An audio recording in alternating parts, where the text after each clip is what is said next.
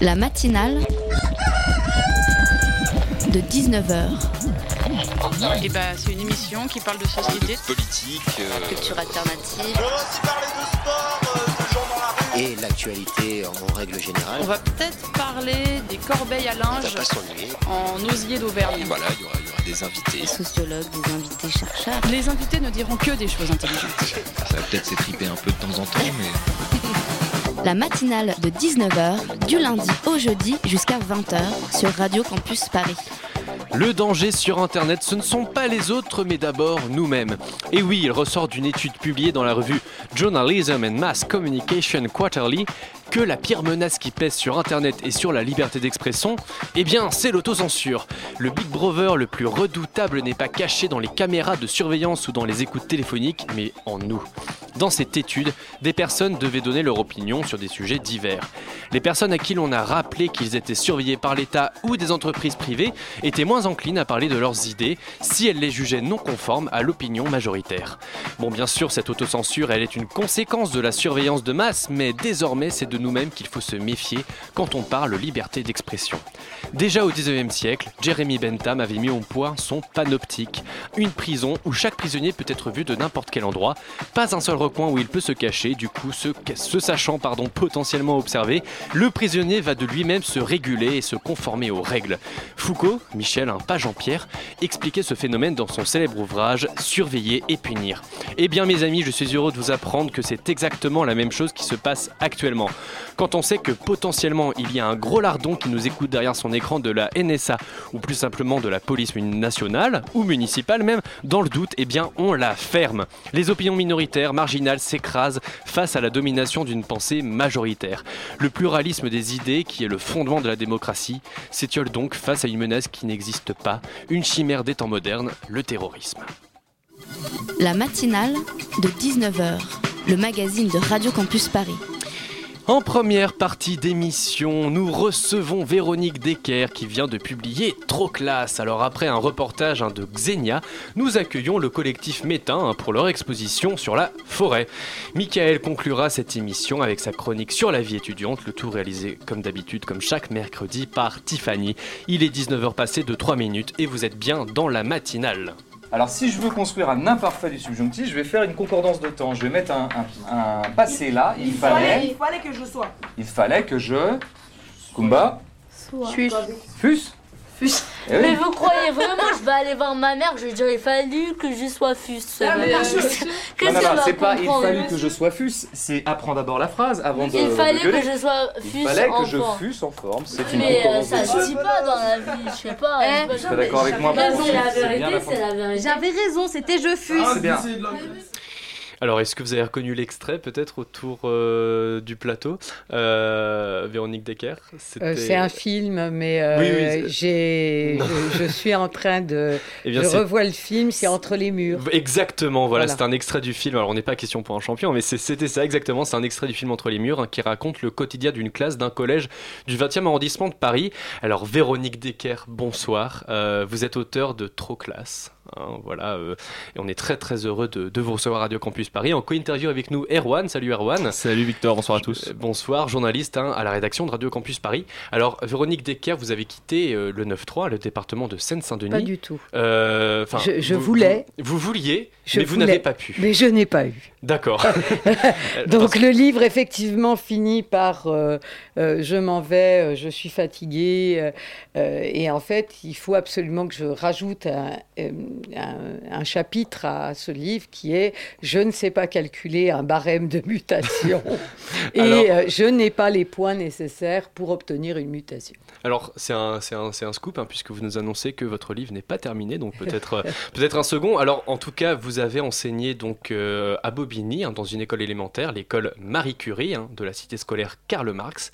Alors, euh, vous dites, il y a des quartiers où plus rien ne fonctionne bien, et on a perdu les services sociaux de l'État. Comment est-ce que vous, vous, vous réussissez à enseigner dans un endroit où, en fait, vous êtes un peu le, le dernier service public Alors on n'est pas un peu, on est à peu près. À peu près. à peu près euh, le dernier service public qui est ouvert tous les jours euh, euh, dans le quartier. Et euh, alors d'abord, moi, je n'enseigne pas, hein, je suis directrice, donc Mhm. comme c'est des... en Seine-Saint-Denis, c'est beaucoup de très grosses écoles qui font que les directeurs n'ont plus de classe. Oui, d'accord, parce que dans les autres écoles, euh, il y, a y une sorte de mi-temps, hein, voilà, dans plus une ou classe, moins, plus ou voire moins. même euh, en province, beaucoup de directeurs d'école ont une classe à temps plein, plus la charge de la direction. Euh, mais en Seine-Saint-Denis, on a pour beaucoup 10, 12, 15, euh, 20 classes.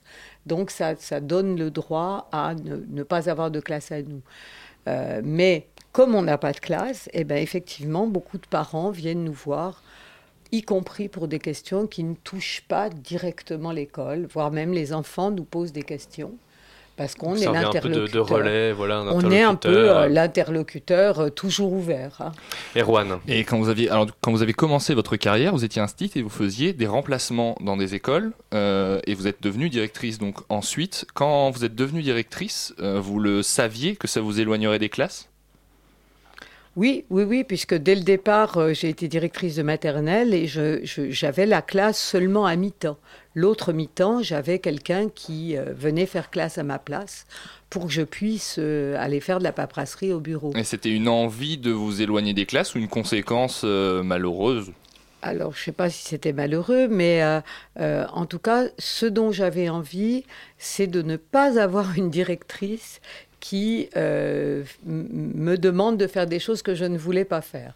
Voilà, j'avais envie d'enseigner euh, selon les principes des pédagogies coopératives, pédagogie Freinet, euh, et comme ce sont des, des- positions qui sont minoritaires, je, souhaitais devenir directrice pour pouvoir le faire sans avoir la pression de quelqu'un qui aurait pu m'embêter. Et alors, une question qu'on se pose, en tout cas que moi je me pose, c'est euh, d'où vous vient cette volonté de vouloir, euh, de vouloir rester à Bobigny, euh, puisque vous dites vous-même que c'est un petit peu, on va dire, c'est un travail un peu difficile avec un public euh, un, un petit peu compliqué. D'où, pourquoi ce désir de rester là-bas? Alors d'abord, je ne pense pas que le public, qui est quand même... le public, c'est des enfants, hein, Oui. chez nous. Je ne pense pas qu'il soit plus compliqué à Bobigny qu'à Paris 16e. Des enfants, c'est des enfants. Et au départ, ils ne savent pas lire, pas écrire, pas compter, puis nous, on est payés pour faire qu'ils apprennent. Euh, je ne suis pas sûre que les parents soient pas plus sympas en banlieue que dans certains quartiers UP. Ça, ça reste à, à démontrer, cette Mhm. affaire-là. Les parents, chez nous, ils peuvent nous faire confiance, ils peuvent être parfois moins intrusifs que des parents euh, très cultivés, très exigeants. Ce que vous nous dites, c'est que euh, enseigner dans le 16e, ça peut être euh, beaucoup plus pénible euh, que d'enseigner dans, des, dans je ne certains sais pas parce que je ne l'ai jamais fait, mais euh, on m'a dit que c'était pas forcément plus facile. Erwan. Euh, Pour parler un petit peu de la forme de votre livre, donc Trop classe, euh, qui est écrit sous une forme de différents petits billets qui sont mis bout à bout, comme ça. Euh, ces billets, vous les avez écrits au jour le jour durant votre expérience ou c'est avec du recul euh, tout d'un tout d'un coup? Non, non, ça a été écrit tout d'un coup pendant les vacances d'été l'année dernière. En fait, euh, au D'une départ. traite. Non, pas vraiment d'une traite quand même, mais au départ, euh, c'était pour être publié sur un blog. Donc, il y a un blog, un site qui s'appelle Question de classe, qui a publié les 20 premiers euh, sous le titre euh, Chronique de Véronique Decker. Et au bout du 20e, les éditions Libertalia m'ont contacté en disant Est-ce que vous seriez prêt à en faire davantage? Et qu'il fallait faire je ne sais plus combien de milliers de signes. Au début, ça m'a fait un peu peur hein, quand ils m'ont dit Il faut faire des milliers de signes. Mais en fait, euh, c'est pas très compliqué. Et euh, j'ai j'ai alors collecté dans, dans ma mémoire des, des petites histoires. euh, voilà, je voulais faire un livre qui soit pas dur à lire ni dur ni complexe. De toute façon, je n'ai pas les compétences d'écrire un livre complexe, mais qui soit léger, même dans les moments où euh, ça raconte euh, des choses qui peuvent être euh, difficiles. Alors, il y, y a eu des moments durs, j'imagine, dans votre carrière. Oui. Enfin, euh, mais il y a aussi eu des, des moments un peu plus, un peu plus joyeux. Enfin, tout ça, vous nous le détaillez. Vous pouvez nous en dire un peu plus, un peu sur, sur voilà comment est-ce qu'on gère un petit peu au quotidien. Euh, comment est-ce que ça se passe euh, un petit peu votre En fait, tous les matins, j'arrive avec l'idée que je vais faire quelque chose. Donc, je me suis fait un petit plan de travail. Donc, Mhm. euh, je me dis aujourd'hui, je vais faire ça, ça et ça. Et en fait, ça ne se passe jamais comme ça. D'accord. C'est-à-dire que tous les matins, alors en fait, j'arrive, j'avais l'intention de faire ça, mais en fait, il y a un enseignant qui est malade, qui n'est pas remplacé. Il y a un parent d'élève qui tient absolument me- à me voir pour me parler d'eux. Il y a, voilà.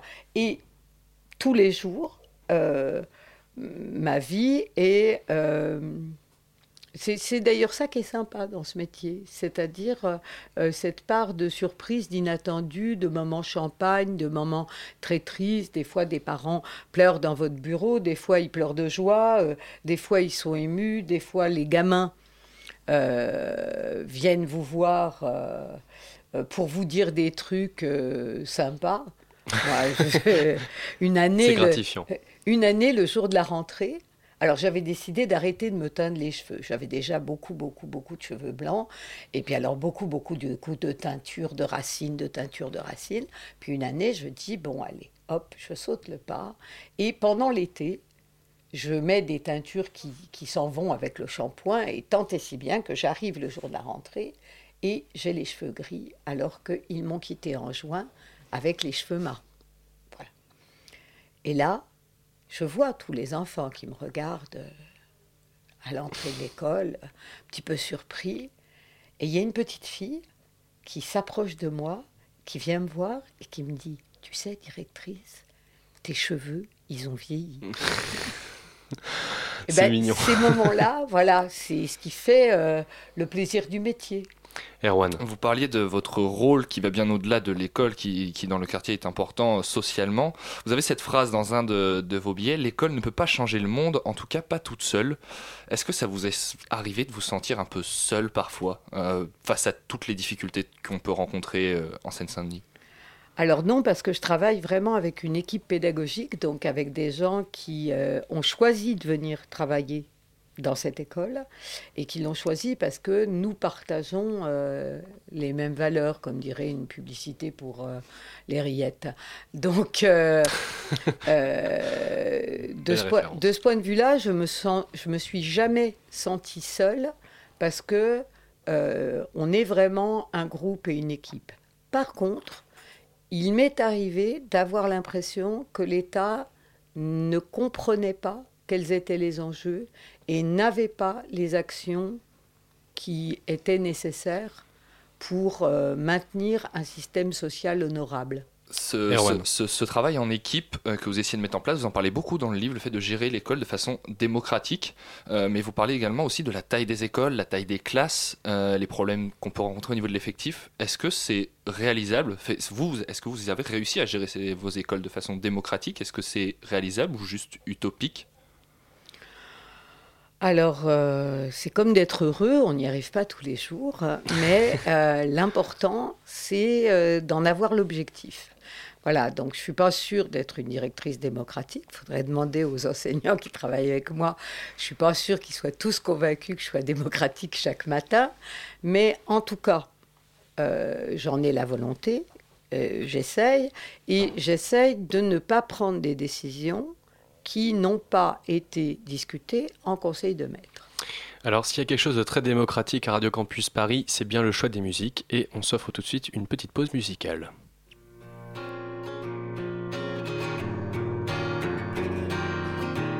La matinale de 19h, du lundi au jeudi jusqu'à 20h sur Radio Campus Paris.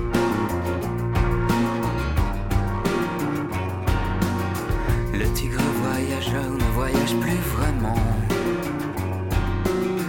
Défait de sa vigueur, de sa force d'antan. Quand il suivait la nuit, invisible et serein. Solitaire et sans bruit, son mystérieux chemin.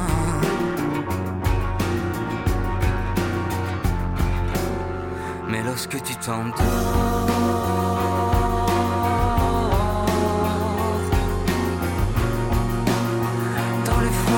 time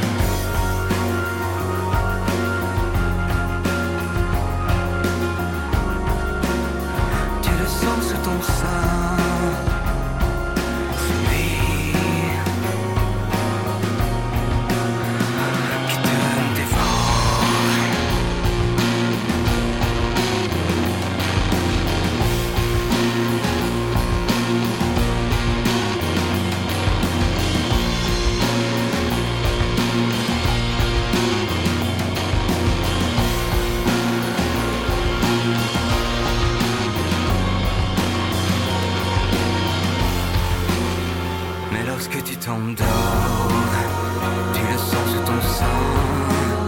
C'était le quitte mort, l'âme du grand félin.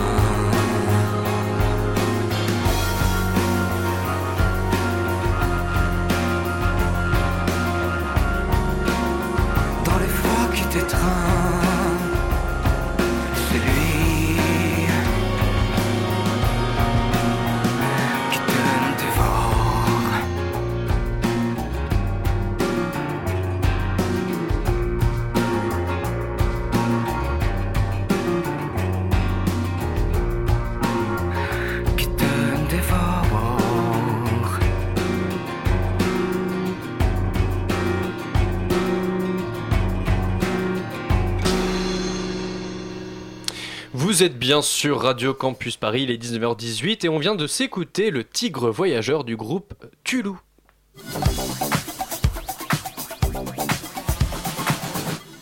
De retour sur le plateau de la matinale en compagnie de Véronique Decker pour son livre Trop classe aux éditions Libertaria, toujours aussi en compagnie d'Erwan, euh, journaliste à la rédaction de Radio Campus Paris. Euh, là, euh, en off, on discutait des stéréotypes en fait qu'on a sur les quartiers, on va dire sensibles. Là, je fais des guillemets, mais les gens le voient pas.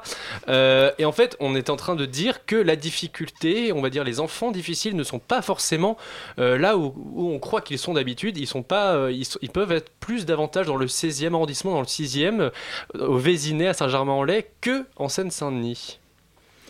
Oui, en tout cas, on a toujours l'impression que les enfants des banlieues sont des enfants mal élevés. Et moi, je voudrais dire que Mm.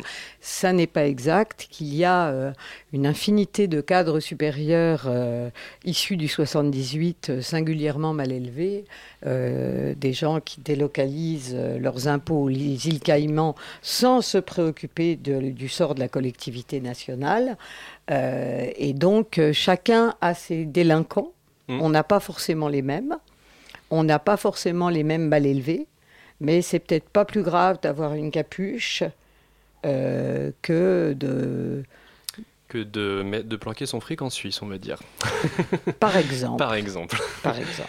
Erwan. Votre livre qui raconte justement euh, cette histoire sous forme de billets, il vous permet aussi de faire des, des petites remarques sur la façon dont fonctionne l'enseignement euh, en France. Euh, vous faites normalement une remarque sur les classes de niveau et le fait qu'on essaie de faire avancer les élèves par catégorie d'âge euh, sans forcément tenir compte des différences qu'il peut y avoir euh, entre deux élèves d'une même catégorie d'âge. Pour vous, c'est pas forcément une bonne façon de faire de vouloir forcément faire avancer tous les enfants de 7 ans au même rythme comme ça? Ben, ni à 7, ni à 58, si vous voulez. À partir du moment où vous mettez un groupe d'êtres humains euh, dans, dans un endroit et que vous souhaitez les accompagner vers un autre endroit, que ce soit d'un point de vue pédagogique ou même d'un point de vue physique, euh, c'est un peu comme une randonnée. Vous, vous ne parviendrez pas à faire marcher 30 personnes d'un même pas. Mais je crois qu'il y a dans votre livre cette métaphore du berger justement qui doit emmener. euh, c'est une métaphore de Célestin Fresnel et pas de moi. hein. Mm. C'est, euh, euh, mais sauf à vouloir faire comme dans l'armée romaine, c'est-à-dire à abattre tous ceux qui ne marchent pas, ce qui est un bon moyen de faire faire 60 km par jour à des militaires. Euh, si on doit garder tout le monde, il faudra, il faut accepter que les gens ne passent pas par le même chemin, n'aillent pas à la même vitesse, et que si évidemment moi je dois courir à pied à côté du Usain Bolt, ça va être difficile qu'on court euh, ensemble. L'argument de la mixité, dans, enfin de la mixité de niveau dans les classes, c'est pour dire qu'il peut y avoir une émulation et que ceux qui ont un plus grand niveau peuvent tirer les autres euh, qui sont un peu plus faibles. Cet argument, il tient pas? Non, parce que d'abord, euh, c'est affaire de, des bons élèves qui tireraient les autres. C'est une absurdité. euh, voilà, vous imaginez que dans une randonnée, on ne va pas demander aux bons randonneurs d'aller tirer sur les autres qu'on aurait attachés à une corde pour qu'ils aillent plus vite. Non, il faut accepter que tout le monde n'aille pas au même rythme et il faut organiser la classe pour que les uns comme les autres trouvent leur chemin. Et ça ne sera pas le même chemin, parce qu'on n'est pas là pour que tout le monde devienne la même chose au même moment. Si on décidait que tous les hommes devaient se marier à 25 ans, ni avant ni après, et que toutes les femmes devraient faire un enfant à 25 ans, ni avant ni après, les gens hurleraient en disant mais qu'est-ce que c'est que ce scandale? Moi j'ai 25 ans, j'ai pas envie de me marier, moi j'ai 25 ans, j'ai pas envie de faire un enfant. Et là on décide que tous les enfants, l'année de leurs 6 ans, ni avant ni après, devraient apprendre à lire. C'est une absurdité. Il y a des enfants qui ont envie d'apprendre à lire à 4 ans et demi, et puis il y a des enfants pour lesquels il faut susciter cette envie, et euh, ça, il va y falloir plus de temps. Erwan. Vous parlez également euh, dans, dans votre livre euh, de- du système de notes en faisant une remarque sur le fait que vous essayez de convaincre vos, vos collègues que les notes ne sont pas indispensables à l'école et c'est un vaste débat de l'éducation nationale hein, depuis, depuis des années. Alors, les, notes, ça Je, s- je ne convainc personne, parce que nous, dans notre école, ça fait très longtemps que nous n'utilisons aucune note. Aucune note. Aucune. Mais, euh, donc, euh, je n'ai personne à convaincre dans mon entourage immédiat. Euh, par contre, ce que je pense, c'est que cette affaire de notes, de compétences et tout ça n'a aucune espèce d'importance, au fond. La seule chose qui soit importante dans l'évaluation, c'est la position du sujet. Alors, je vais faire ma directrice d'école, analyse grammaticale. Le sujet, c'est la personne qui est évaluée. Or, si ses parents, ses profs, son principal, le note, le juge, sans que lui-même on lui demande le moindre avis, on le traite comme un objet et pas comme un sujet. Ce qui est très important dans l'évaluation, c'est que la personne dont nous parlons ait droit à la parole. Alors peut-être pour nos auditeurs, euh, euh, si on pouvait résumer la pédagogie Freinet, comment est-ce qu'on pourrait la, la résumer très simplement? Euh, On en a un petit peu parlé dans cette émission, mais comment est-ce qu'on peut l'expliquer Ça consiste en quoi?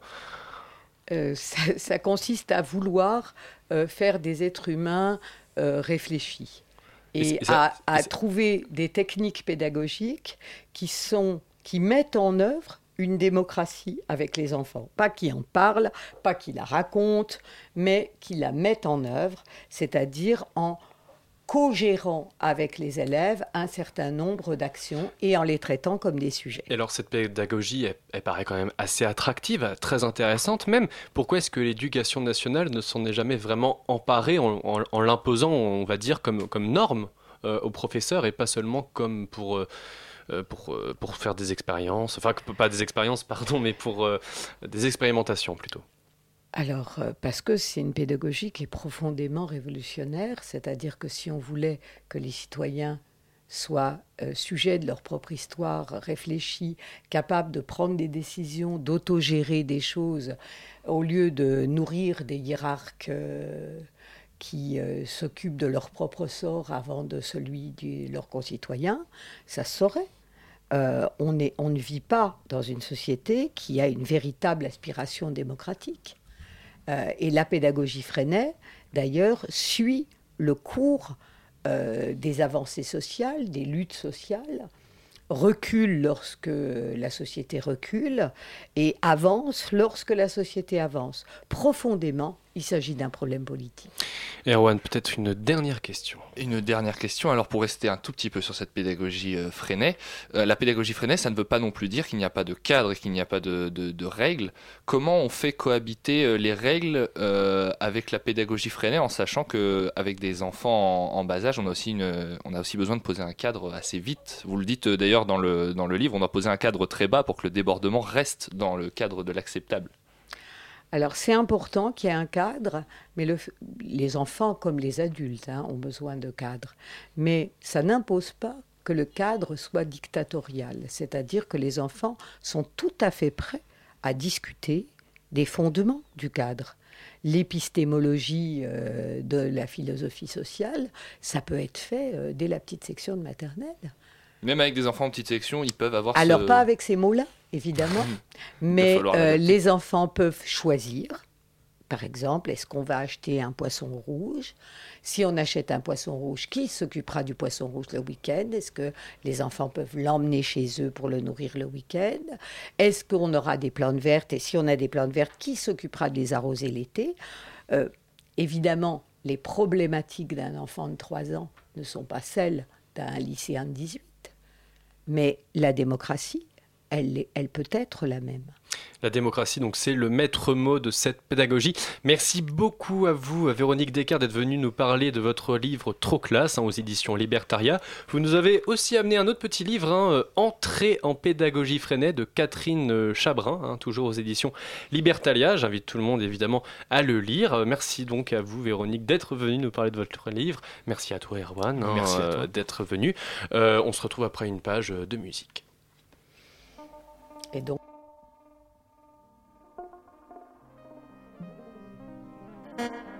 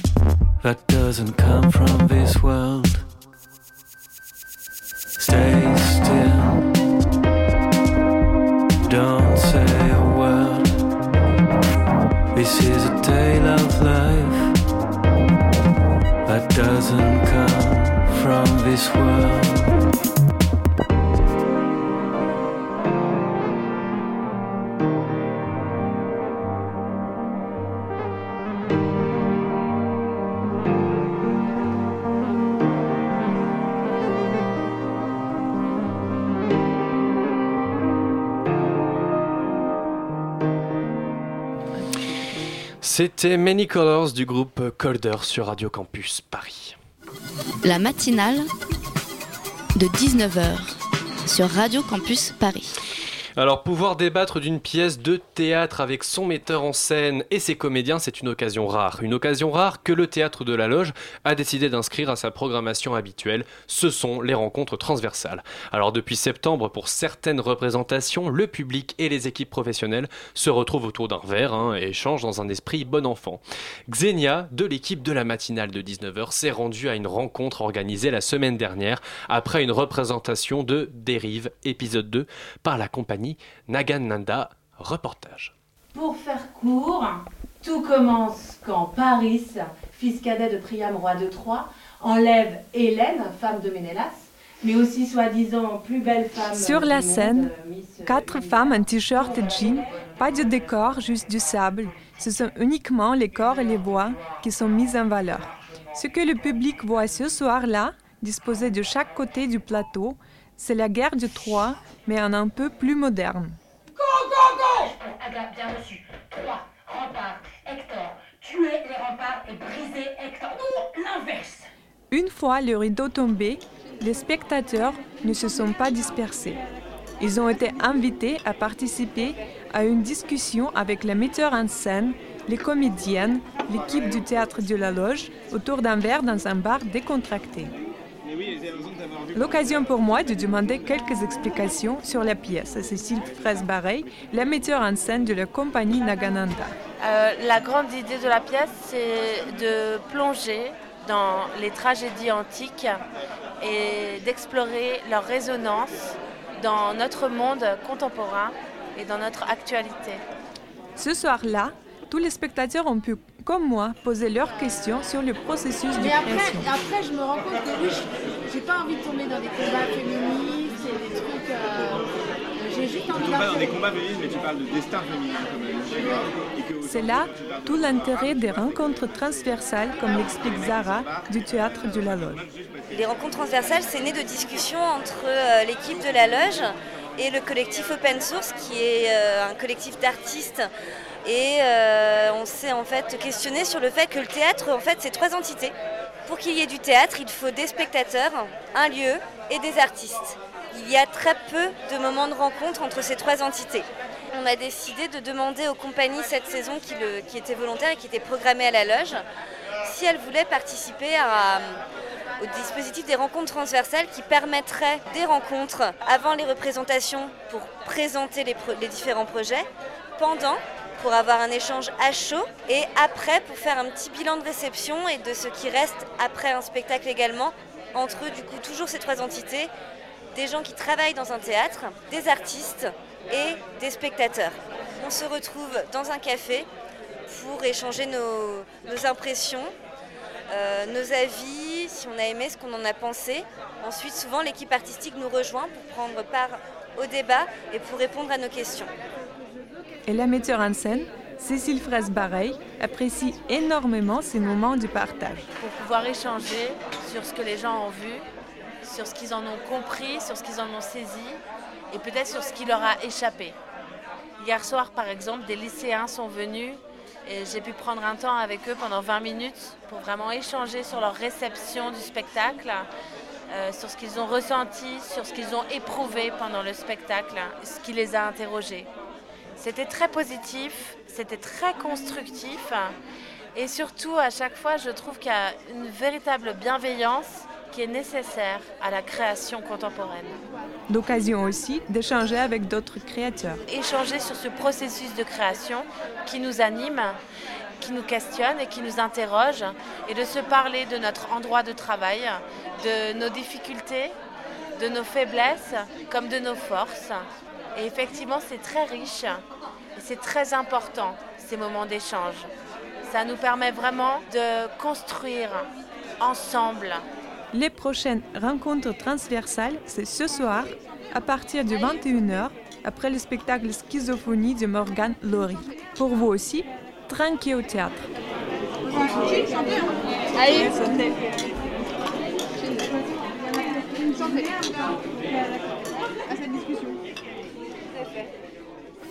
La matinale de 19h.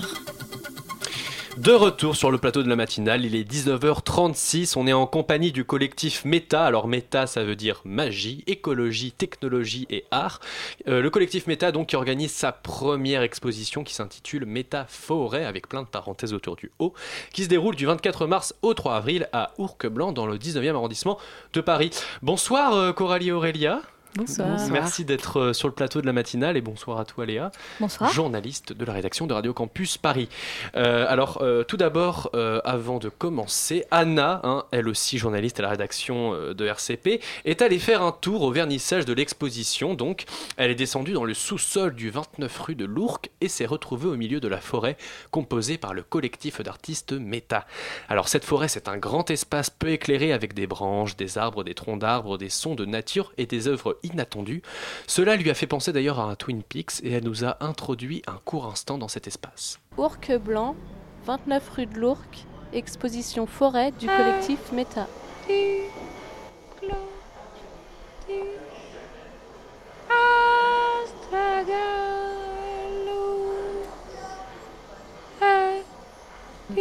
Du coup, c'est en fait au fur et à mesure des discussions, on a, décidé des pièces qu'on allait présenter et on a décidé finalement de l'espace qu'elles pouvaient investir chacune en, se rendant compte qu'on avait toutes beaucoup de sons en fait. Et, plutôt que de se dire qu'on allait cloisonner l'espace, on a décidé d'en faire une espèce de grande forêt en se disant que les sons allaient sans doute se- s'entrechoquer et qu'il allait y avoir des liens entre les pièces et que c'était exactement ça qu'on voulait en fait. C'était de provoquer une rencontre, euh, une expérience sonore où euh, une pièce en appelait à une autre et le spectateur était constamment attiré euh, ici et là et déambulé à l'intérieur de l'espace d'exposition. Du coup en fait il y a deux zones dans l'exposition. Une mezzanine où il y a tout un tas d'œuvres et ensuite on descend des escaliers pour arriver à une salle centrale avec une clairière au milieu dans laquelle on va euh, faire des conférences, des concerts, euh, des performances.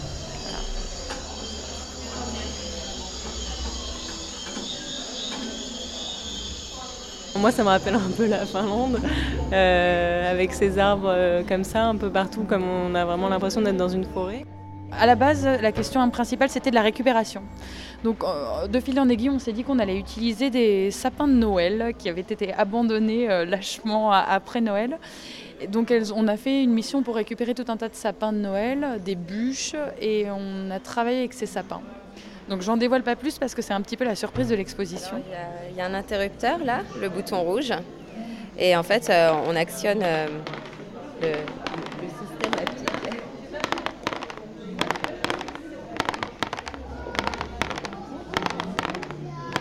Donc méta, ça veut dire magie, écologie, technologie et art. Et donc euh, l'exposition qu'on va voir, elle est complètement en lien avec toutes ces questions-là.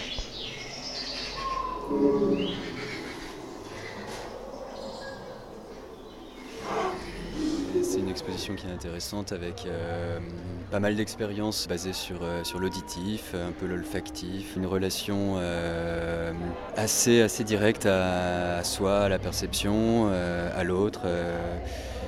beaucoup de choses qui sont, qui sont, qui sont assez fines et qui m'ont bien plu, avec une, un plaisir d'aller actionner des choses. Bien, merci Anna hein, pour, euh, pour ce petit reportage hein, en immersion. Alors, on vient de le découvrir, un Métaforêt, c'est votre premier projet, c'est le premier projet du collectif Méta. Le dispositif, il est assez original, hein, avec, il y a une mezzanine, il y a une clairière, comme on vient de l'entendre. Euh, les Parisiens, ils savent plus ce que c'est une forêt? Y avait une nécessité de montrer aux gens euh, ce que c'était une vraie forêt? Euh, c'était sûr. Coralie. Oui, c'était sûr. en fait, euh, plus que la nécessité de faire redécouvrir la forêt, c'était une nécessité pour nous de aller explorer cette forêt qui est là et qui est là dans nos œuvres et qui est là dans nos réflexions et qu'on a envie de partager parce qu'elle est toujours là en fait. Voilà. Oui. Aurélia. Oui. Une des décisions aussi de travailler autour de cette thématique-là, même si c'est pas un, thème qu'on s'est imposé forcément dans nos œuvres, c'était avant tout une volonté scénographique aussi. On a, on a travaillé notamment avec euh, deux architectes, euh, Maxime et Mayanne, qui nous ont beaucoup aidés, notamment à la mise en place des 63 sapins euh, dans l'exposition, et qui ont vraiment pensé l'espace. Quelque chose auquel on n'avait pas pensé, par exemple, c'est quand on entre dans l'exposition, il y a une odeur déjà. Il y a une odeur de, de pain qui est très forte, qui vous plonge dans un, Ça agréable dans un univers.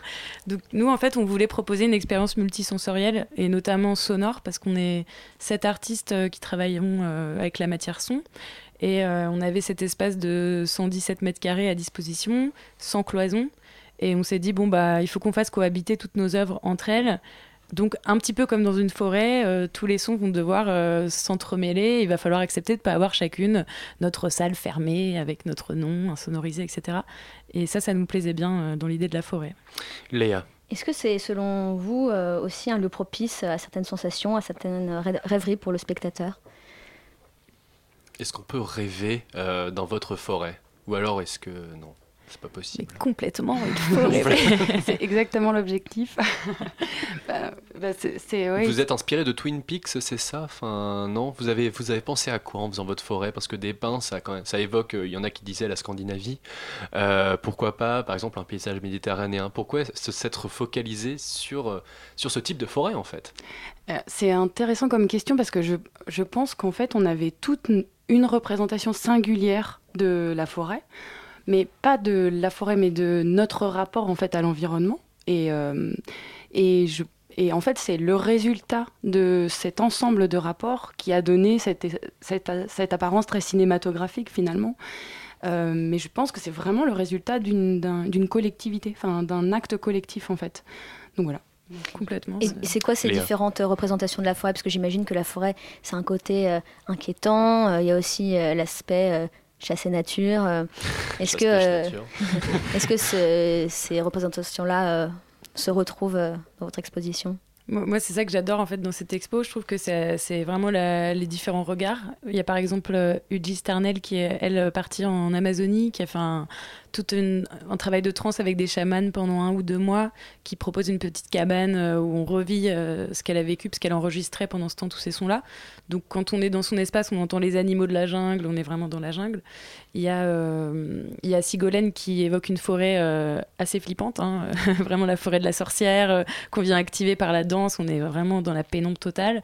Moi, je me suis plus intéressée à la forêt des contes pour enfants, où je raconte une histoire et les gens m'en racontent une euh, euh, en échange. Et puis toi, c'est encore Coralie, une autre, euh, type de forêt. C'est euh, quoi ta, ta vision de la forêt, toi, alors? Alors moi je l'ai abordé euh, beaucoup plus euh, par le biais de- d'un rapport très rationnel et scientifique, mais qui vient tout de suite être euh, détourné et qui dérape en fait euh, dans, dans la poésie très rapidement. Mais c'était important pour moi. Comment est-ce que c'est- cette zone-là, elle nous transmet de la connaissance en fait? Voilà. Alors avant de reprendre cette interview très euh, champêtre, hein, très forêt, on s'offre une page de, de musique.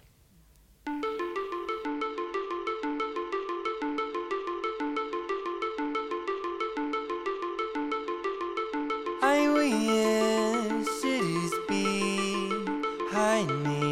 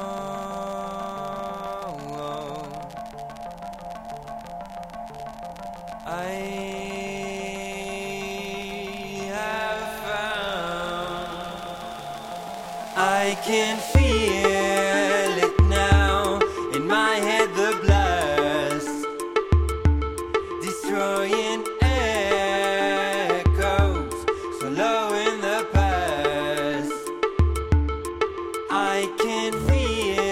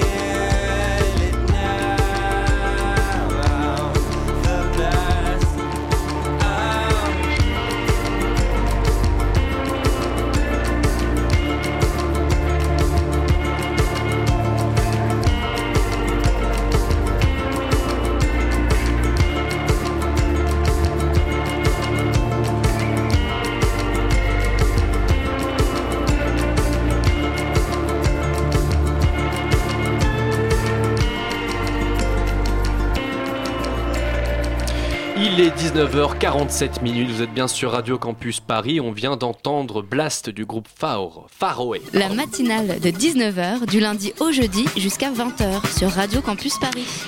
De retour sur le plateau de la matinale en compagnie de Coralie et Aurélia qui sont venus nous parler de l'exposition Métaforêt hein, qui a lieu à Ourcq-Blanc dans le 19e arrondissement de Paris.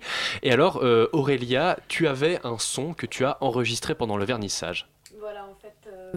En fait, pendant le vernissage de l'exposition, moi j'étais dans une petite cabane, une sorte de réplique de Sweat Lodge. Je racontais une histoire aux, aux visiteurs. À chaque fois, c'était une ou deux personnes maximum. Et en échange, je leur demande de me raconter une histoire. Donc j'en ai choisi une à vous faire écouter. euh, On l'écoute tout de suite. Voilà, donc quand j'étais jeune, je suis partie en Finlande au Festival de la Jeunesse avec une amie qui était instite. À la porte de la chapelle, on est parti. Premier arrêt, Stockholm. Il y a un poids lourd qui nous a pris, il allait à Stockholm. Donc on a embarqué, on a embarqué avec une équipe de cinéma qui allait filmer le festival. Et donc c'était l'année où il y avait Jacques Brel qui chantait, Yuri Gagarin qui arrivait et qui, qui était là, etc. On fait la fête et tout. Et à la fin, euh, il y avait des Finlandais qui étaient là et qui nous disent si vous voulez, venez coucher euh, chez nous. Ma copine et moi, à 20 ans, on est, plutôt jolis. hein. Donc on monte avec deux, inconnus. on a roulé, je sais pas, pendant au moins une euh, quinzaine de kilomètres dans des forêts euh, impensables. et on est arrivés, ils étaient très polis et tout. Et puis ils nous ont donné une chambre. Et, euh, on s'est couché, mais on n'a pas dormi. hein. On savait qu'il allait se passer quelque chose. Et donc, dans le noir, il y en a deux qui sont arrivés. On a allumé, on leur a foutu une grande paire de baffes. Ils sont repartis. Et euh, ils sont venus s'excuser après. Le lendemain matin, ils nous ont reconduits à Helsinki. Mais on a eu la peur de notre vie quand même. hein. Une grande forêt avec une petite maison perdue. une de mes histoires de stop. Eh ben, on a envie de la rencontrer, cette grand-mère. Dis donc, euh, ça avait l'air sympathique, la vie dans les années 60. Léa, tu avais une euh, question? Alors oui, parce que vous avez lancé une campagne de financement participatif. Est-ce que c'est euh, parce que vous souhaitiez vous détacher des, euh, des subventions publiques ou pour une autre raison? Alors, il y avait Coralie. Il y avait plusieurs raisons à ça. La première, c'est qu'on a été très très rapidement sollicité pour faire cette exposition. Donc on a dû réunir des forces euh, phénoménales pour tout construire, la scéno, euh, mettre en place un plan de com, faire nos œuvres aussi, et, et, voilà, et toutes les questions logistiques. Et, euh, et aussi, surtout, on, a réfléchi ça vraiment en commun en fait. On a vraiment pensé l'expo en commun et on s'est dit, ça pourrait être aussi intéressant de penser l'expo jusqu'à son financement en commun. Et, comme un investissement collectif, à la fois des gens qui viendront en profiter. Et euh, voilà. Et alors, si on participe à, à ce financement Ulule, euh, qu'est-ce qu'on a droit? On a des cadeaux, on a des trucs euh, Alors, vous avez déjà votre nom à l'entrée de l'exposition comme donateur. Ah bah déjà, ça, ça, ça- ça calme, d'accord. Vous êtes producteur de l'exposition. Voilà, Euh, des petits badges méta, hein, vous pouvez avoir jusqu'à un poster géant et même une composition miniature dédicacée pour vous, composition sonore, si vous donnez un certain, un certain prix. Et, euh, et du coup, juste pour euh, souligner un peu ce que... l'exposition aussi. Oui, un CD aussi avec, euh, avec euh, les histoires, les sons de l'exposition, etc. Pas de dîner euh, avec les, les membres de l'équipe, ou non, voilà, ça c'est pas encore Il y a prévu. une balade en forêt avec le collectif. Helsinki, si, justement, si tu voilà. donnes beaucoup d'argent. C'est même plus qu'une balade, c'est une, une performance individuelle dans la forêt. Un truc, expérience métaphysique. Intéressant. Et alors, justement, par rapport aux expériences métaphysiques, vous nous avez évoqué en off qu'il y aurait peut-être ce week-end des, des événements hein, autour, autour de cette exposition. Vous pouvez nous en dire plus? Alors, on vous a concocté un super programme en fait digne d'un mini festival. C'est-à-dire que vendredi, samedi et dimanche, dans l'enceinte de l'exposition qui a été pensée pour ça, il y a des événements, des performances, des conférences, euh, des concerts, Des a- ateliers. voilà, des ateliers, euh, des visites euh, explora- exploratives, comme on dit, des explorations euh, artistiques de l'exposition. Euh, donc tout le programme est sur notre page Facebook euh, Collectif Méta. Oui, de toute manière, toutes les informations sont sur votre, euh, votre, page, euh, votre page Facebook. Euh, mais alors, ce, par rapport à ce financement Ulule, euh, est-ce qu'il y avait, une volonté un peu de, briser les règles enfin, du, de la, des subventions publiques Ou alors, est-ce que vous étiez vraiment à la dèche? Euh, Parce que, il me semble que le hum, collectif Meta a été créé au mois de novembre. Euh, donc euh, on est au mois de mars. Mars, presque donc avril. en fait, je sais pas, ça doit faire à peine six mois. En à peine six mois, vous avez réussi à monter tout ce truc-là? Monter quoi? Monter euh, votre- L'exposition. Ah oui, oui, Vous oui, savez, l'exposition métaphorée.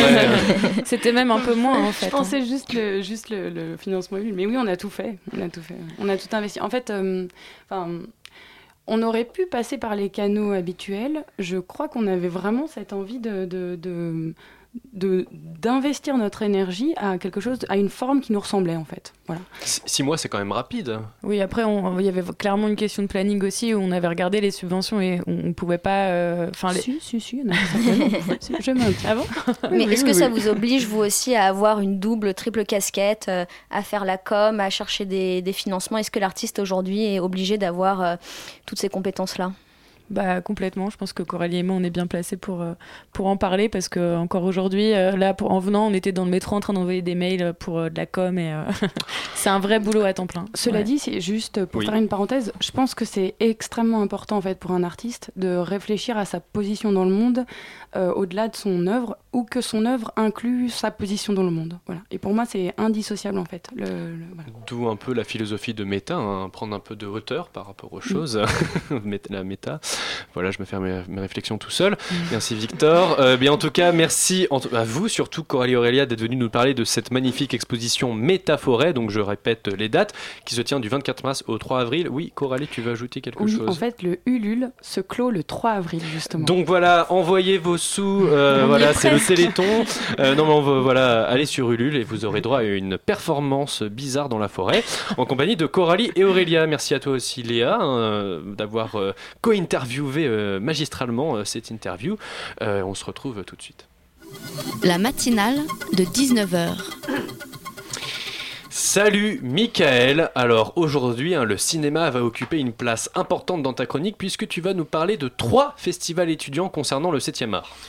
Alors, on va commencer par le FIDE, le Festival international du documentaire étudiant créé en 2008. Donc, comme chaque année, des étudiants euh, se sont occupés de la programmation. Pour cette édition, ils ont visionné plus de 600 films pour en sélectionner au final 27, issus de 12 pays différents. Chaque projection donnera lieu à un débat et une rencontre avec le réalisateur. D'ailleurs, si vous êtes étudiant et que vous souhaitez participer aux ateliers de programmation de la prochaine édition, n'hésitez pas à écrire à commission at lesimpatientes.org. Concernant l'édition de cette année, le célèbre documentariste Alain Cavalier réagira au cours d'une séance spéciale à des films de moins d'une minute qui lui sont adressés par le public. L'appel à film est ouvert à tous jusqu'au 8 avril. Il y aura également une projection interactive, une expérience sonore, des concerts, ainsi qu'une table ronde sur l'autoproduction. La SCAM, la Société civile des auteurs multimédia, tiendra aussi une séance d'information sur les dispositifs qu'elle propose. Le festival aura lieu la semaine prochaine du mercredi 6 au dimanche 10 avril à la Générale à Montreuil et à la Commune Image à Saint-Ouen. Et maintenant, place à l'Inconnu Festival. Ce festival a été créé il y a 12 ans par l'association Ciné 7 implantée à l'université Paris Diderot. Cette asso cherche à promouvoir le cinéma par différents moyens. Elle publie une revue mensuelle, la 7ème, elle gère un ciné-club et elle dispose aussi d'un pôle production qui permet à des étudiants de concrétiser leurs projets de film. Mais surtout, elle organise l'Inconnu Festival. Comme chaque année, ce festival vous permettra de voir des courts-métrages du monde entier choisis par les organisateurs. Vous retrouverez également dans la programmation les courts-métrages sélectionnés dans le cadre du concours Tout court. Ce concours s'adresse aux cinéastes français amateurs. Son thème cette année était la couleur. Voilà, sinon les spectateurs seront invités à désigner le prix du public, tandis que deux, deux autres prix seront aussi décernés. Ça se passera au cinéma L'Escurial la semaine prochaine, du mercredi 6 au samedi 9 avril.